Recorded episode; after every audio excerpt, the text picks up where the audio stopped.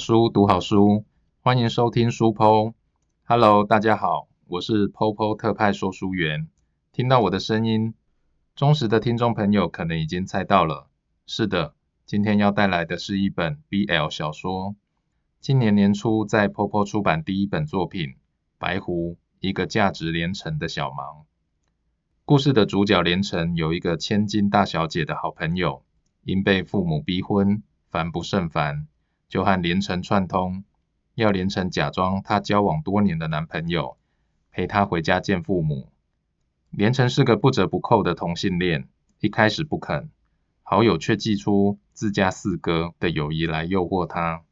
好友的四哥张彦明是万利集团首席执行长，俗称总裁。若是能借机与总裁变成朋友，连城往后餐厅开分店的贷款数字就不用愁了。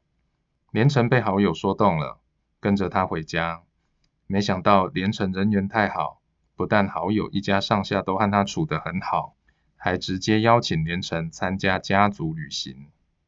来到苏格兰当地，原来连城和好友以及总裁三人约好一起外出兜风。然而为了等待一通重要的电话，工作狂的好友临时拒绝出门。于是连城和总裁开着敞篷车在苏格兰高地奔驰，却错估了天气变化，遇上了一场大雨，且敞篷车在这个时候闹脾气，故障了。淋得一身湿的连城和总裁两人，不得已在冰冷的雨水中找到一家小旅馆暂时避难。而没有携带太多现金的两人，想尽办法凑出了英镑，终于得以入住一间双人房。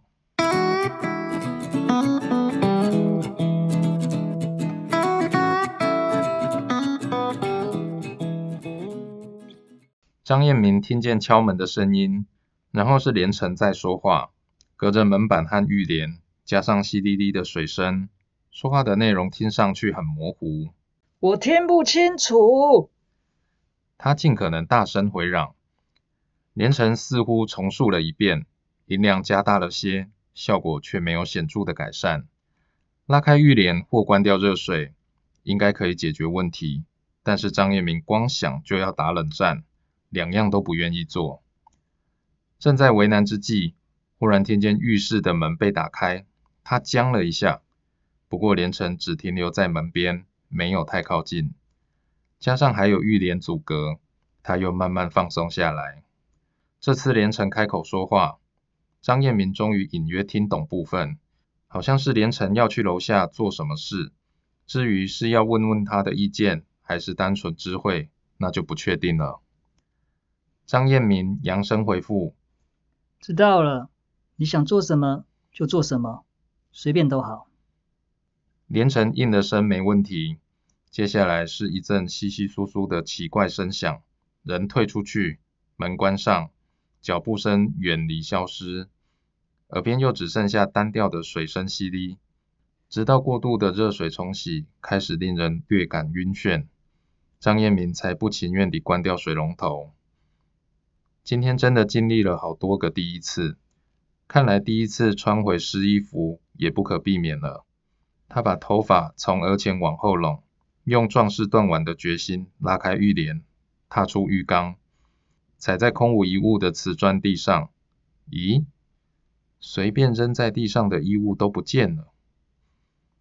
张彦明四下张望，不止他的衣服闹失踪，浴室里还多了挂在门后的浴袍。叠放在洗手台边小椅子上的米色大浴巾，这两样东西他都不记得曾看见过，真是既方便又起人疑窦。他一面皱眉回想从踏进浴室到现在的每处细节，一面擦干身体。唯一合理的解释就是那是连城干的。连城拿走他的湿衣服，帮他准备毛巾浴袍。这个想法让他的脸颊奇怪地发热。打开浴室门，张彦明先探头往左右看，连城不在，房里一个人也没有。单穿一件浴袍不太有安全感，幸好尺寸够大，一路盖到他的小腿肚。衣襟拉紧，腰带系紧，倒也遮得密密实实，就是品质不佳，略显粗糙的布料刺着皮肤，不太舒服。旅馆没有供应拖鞋，不得不赤足行走。张彦明谨慎地踏出几步，又停下来。暖气运作中的房间很温暖，木地板的温度不至于冷，但他不信任其清洁的程度，低头观察木板之间的接缝。连城在这时候推门进来，两手端着一只大托盘，用脚踢上房门。张彦明抬起头，为眼前的景象大吃一惊。连城原本的衣服也都不在身上，而是穿着和自己一模一样的浴袍。只是穿法的严谨度大有差异。连城的浴袍前襟一路敞开，露出腰部以上几乎有八九成。原来连城的体格并不是靠衣服撑出来的。张彦明迅速移开了视线。嘿，感觉怎么样？水够热吗？水压强不强？虽然眼睛没看见，但是张彦明耳朵听得出连城说话时带着微笑。张彦明考虑了一下该如何回答。浴室整体来说并不太好，水温永远没办法调整到适中的热度，水压算是及格。莲蓬头有锈斑，装设的角度怪异，地面墙面有好几处瓷砖缝清洁不足，浴帘和浴缸几年前就该太旧换新了。嗯，都很好。他回道。连城没有立即的反应。室内一片寂静，窗外的呼呼风声都显得响亮不少。张彦明忍不住斜眼去看，遇上对方的视线，连城嘴角微微勾起，暖黄灯光映得他眼里闪闪发亮，好像看穿了张彦明的言不由衷。但是连城没说什么，只是把托盘放在写字桌上，笑着说：“你先吃，我很快冲个澡。”然后他匆匆进了浴室，不久哗啦啦响起水声，留下张彦明在起居间一头雾水，什么都来不及问。走进写字桌，托盘上有两个小碗，马铃薯块在金黄色的浓汤里载浮载沉，还有十来个三明治，简单的白面包夹着小黄瓜和火腿，都是一口大小。张彦明的胃袋像被触动了机关。咕噜噜吵闹起来，他囫囵吃掉一个小三明治，快得辨不出食物的滋味，却尝到一丝后悔的涩。连城必定也饿了，又是费心找来食物的人，他不该先吃。他不再去拿食物，而是小心翼翼拉开古旧的木头椅子坐下，生怕它垮掉。他依然认为这间缺乏维护的屋子老旧的可怕。四处加些蜘蛛网，就能在万圣节收门票供人参观。但他已不再觉得湿冷无助，暖气够威力，灯光也柔和。如果不往窗户看，甚至可以假装外面没有暴风雨。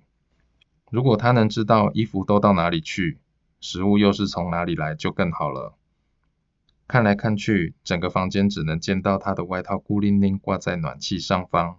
更添他心中疑惑。连城说自己很快冲个澡，真的就是很快，没让总裁和饥饿交战太久，就顶着湿漉漉的头发，冒着一身热气从浴室出来。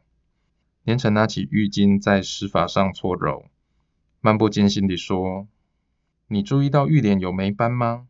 浴缸实在也该换个新的。”张彦明没多想，顺口便说：“当然注意到了。”不止浴缸，我认为最好连波桶也一起。他猛然闭上嘴，后悔不已。抓到啦！连城裂开嘴，笑得有三分得意。刚才何必刻意做违心之论？我不是旅馆老板，不怕听见负评。张彦明抿着唇不回答。一开始没批评，只是想表现的友善可亲一些，却没想到那样的机会。或许早已随风消逝，寻不着了。他闷闷地想着。对了，喜标说禁止烘干，所以我把它留在这里，没问题吧？连城指着孤单挂在房里晾干的外套，张彦敏也往同方向看去。哦，喜标，他知道洗标这个东西，但从没真正细看，也没关心过换下来的衣物都用什么方式清洗或处理。想来其他衣服都被连城拿去烘干了。他方才在浴室外询问的，应该就是这件事。谢谢，你设想的很周到。连城绽开大大的笑容，仿佛总裁的道谢令他很惊喜。他拉开另一把椅子坐下，抓了三明治送进口中。张彦明也安心地开始吃喝。好一段时间，两个人都没有说话的余裕。温暖的空气在四周静静流动，气氛很是平和。他们都吃饱时，盘中还有剩余。连成双手捧起汤碗，喝下一大口，往后靠在椅背上，发出满足的叹息。张彦明很能认同对方的感受，这一餐不算美味，却来得及时。那种得救的感觉是相当新鲜的体验。足以算进今天的许多个第一次里头。你从哪里弄来的食物？连城放下空碗。我在洗衣间遇见旅馆主人，相当和蔼的一名女士。她非常同情我们的遭遇，不但主动提供食物，还说明早要载我们去隔壁镇，亲切的没话说。你穿这样去洗衣间？张彦明挑眉，不会这就是旅馆主人特别热心的原因吧？没办法啊，我的衣服也需要烘干啊。连城当然知道自己衣着不得体，他搔了搔后颈，尴尬道：“你是不是觉得很伤颜？”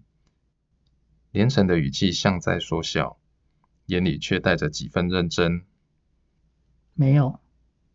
张彦敏也认真回应：“哦，是吗？”连城微微一笑，低头去拿了块三明治吃。张彦明看得出对方不相信他的话，现在是个好时机，他可以跟连城解释，说明自己表现于外的尴尬，并非出于反感，而是优渥的生活所导致。他从来不需要分享，尤其起居和睡眠的空间，那是他感觉别扭的原因，与其他任何人无关，更不是针对连城。张彦明很想这么解释。开口却是另一个话题。衣服什么时候会好？我没有设闹钟。连城吞下三明治，拿起手机，动作稍微急了，差点撞翻托盘。时间差不多了，我去看看。但是闹钟还没有响啊！张彦明望着连城匆匆推门而出的背影，说不出心里到底是何滋味。十来分钟后。连城抱着热烘烘的衣服回来，还有一叠光碟盒跟着他一起。拿衣服的途中遇到柜台的年轻小伙子，说是电视讯号也断了，借我们几部电影打发时间。连城回答总裁眼中的疑问。张彦明的眼睛亮了起来，他喜欢这个主意。有什么选择？让我瞧瞧。连城拿起光碟盒，逐一读出片名。半夜鬼上床，恐怖旅社，养鬼吃人，金入坟场。那个小混蛋故意的。最后一片是连城顿了顿，断背山。小混蛋绝对是故意的。房内顿时陷入诡异的寂静。在这种狂风暴雨、受困偏僻小镇阴暗旅馆的情境下，又不是专程来试胆，连城一点都不觉得恐怖片是个好选择。应该挑大导演获奖无数的名作，才符合云端之人大总裁的高尚品味吧。可是两个人孤男寡男的，连城很清楚自己真正的性倾向，心中有鬼，气氛难保不会变得更尴尬。万一总裁察觉有异，该怎么办？再可是，他正在伪装直男，要是顾虑太多而回避，不是欲盖弥彰吗？啊，慢着，对直男来说，会不会断背山才是令人畏惧的题材？应该回避。天呐，他怎么挑都不对。更奇怪的是，他隐瞒性倾向，所以内心天人交战，举棋不定。为什么总裁也眉头深锁，一副万般为难的模样？与总裁短暂交换过视线，连城忽然灵光闪现：“你决定吧，想看哪一部，我全都可以。”对，没错，把决定权交出去，妙哉！连城对自己的机智赞赏有加。张彦明扬起眉，根本不伸手接那叠光碟片。我全都不要，我想睡觉。原来还有这一手，连城不住点头附和。对对，今天这么折腾，早点休息比较好。张彦明走到那张床边。借换衣服之便，背转过身藏起表情。他注意到连城翻看光碟时的反应，那副惊疑不定的神色让他情绪有些低落。妹妹的男友当然是直男，却没料到是个恐同直男。关掉了大灯，他们躺上各自的床，床边台灯也熄掉后，房内一片漆黑。暖气搭配薄被，不冷不热。床垫的舒适度对连城来说算是及格，窗外的风雨也渐渐变成助眠的白噪音。连城的眼皮沉重，却不断有来自隔壁床架的恼人嘎吱声，阻止他踏入美好的梦中国度。怎么了？睡不着吗？总裁睡不好是预料中事，连城没有神奇魔法能提供协助，只能问两句废话表示关心。床垫不对劲，嗯，可能下面有豌豆。连城忍不住莞尔。张彦明转头瞪他，黑暗中没有效用。不是床垫不舒适，是他真的有问题。我们可以交换床睡。不需要，你别管我。连城想要照做，可是他几次快要睡着。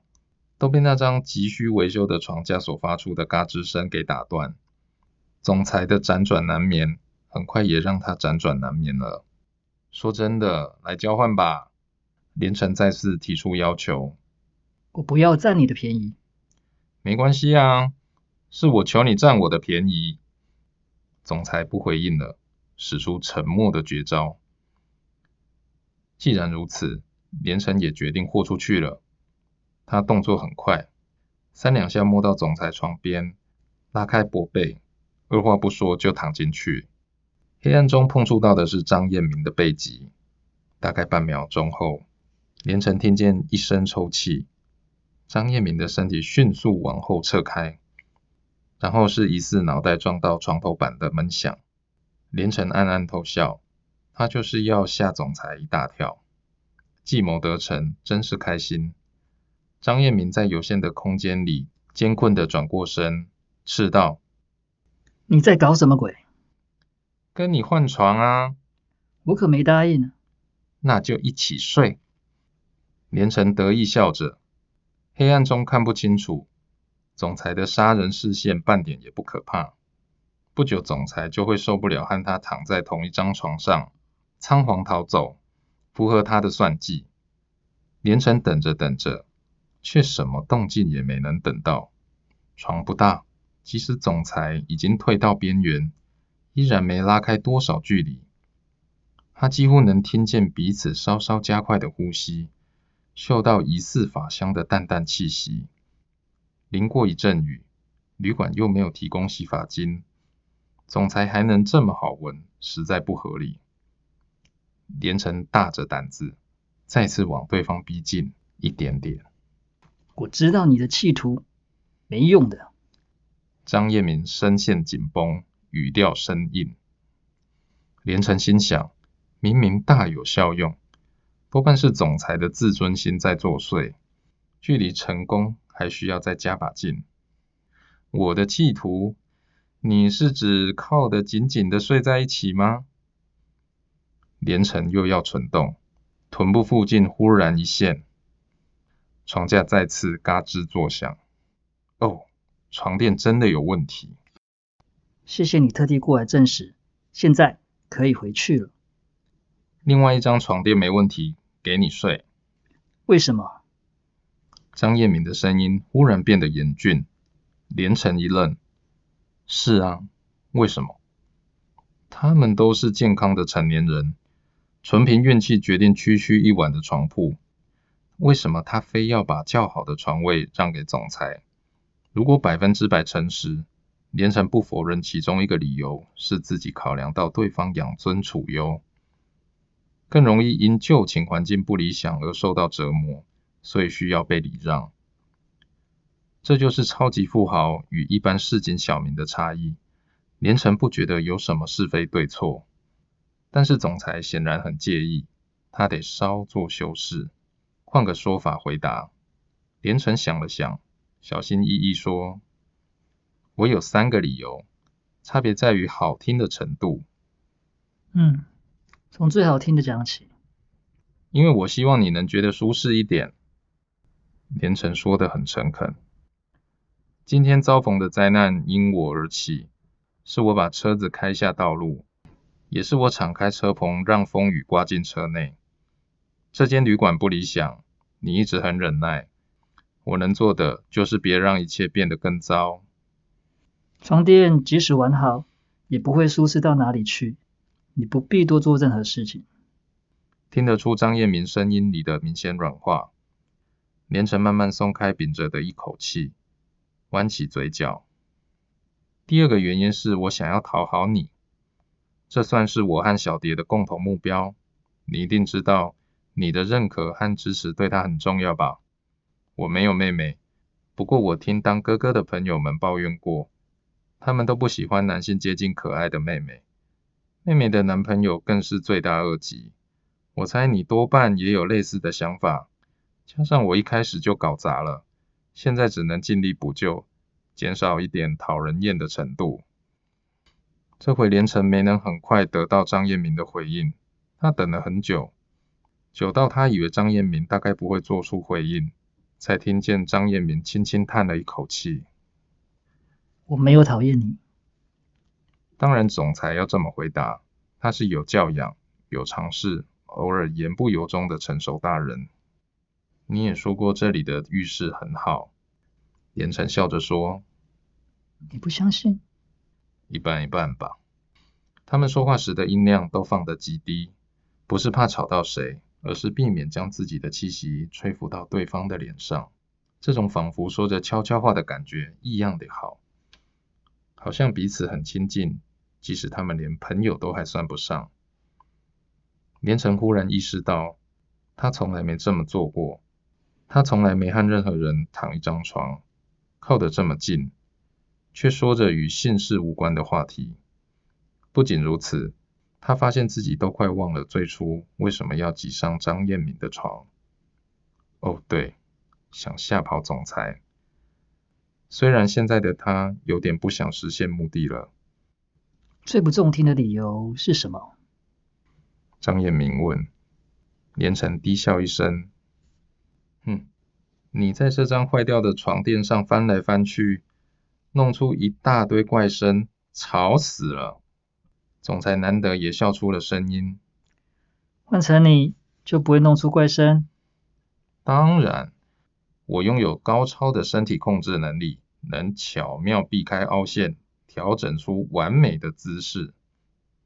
连城边说边扭动身体示范，忘了总裁已经退避在床的最边缘。他在如此进逼，对方根本无处可躲。慢着，等等一下。连城的身体挤过来的同时，张彦明硬是往旁闪避。单人床可没多余空间，察觉到张彦明整个人就要摔出去。连城无暇细想，反射性伸手，及时捞到了人。整个过程短短两秒钟不到，却有好几个念头闪过连城的脑袋。总裁抱起来的手感意外的好，总裁的发丝真是香的。自己的嘴唇无意间擦碰到的是总裁的脸颊吗？最后一个念头在连城脑中造成爆炸般的效果，他大吃一惊。慌忙松手，然后是一声惊呼，一记闷响，张彦明砰地摔在地板上。这组床架比多数同类产品都高，幸好总裁是屁股着地，精神上受到的惊吓高于肉体上的疼痛。连城急忙从床缘探出头往下望，总裁正用贫乏的词汇、教养良好的语气连声咒骂。连城陪着笑脸，关心道：“要不要紧啊？你推我下来，还问我要不要紧？”总裁的语气不像有杀意。连城虽然既意外又不解，但总是松了一大口气。不算我推的，我顶多是见死不救。连城在黑暗中依稀辨识出张彦明的身形，看着他微微地站起，一只手似乎按在摔痛的屁股上，慢慢绕过床尾，走到另一张床边。刚刚说没有讨厌你是百分百的实话。现在可就不一定了。爬上空床，躺进棉被前，张彦明恶狠狠地唠话，声音里却没有真正的火气。连城知道对方看不见，放心地笑咧了嘴。不知道为什么，现在他反而相信总裁是真的不讨厌他。和总裁张彦明相识后。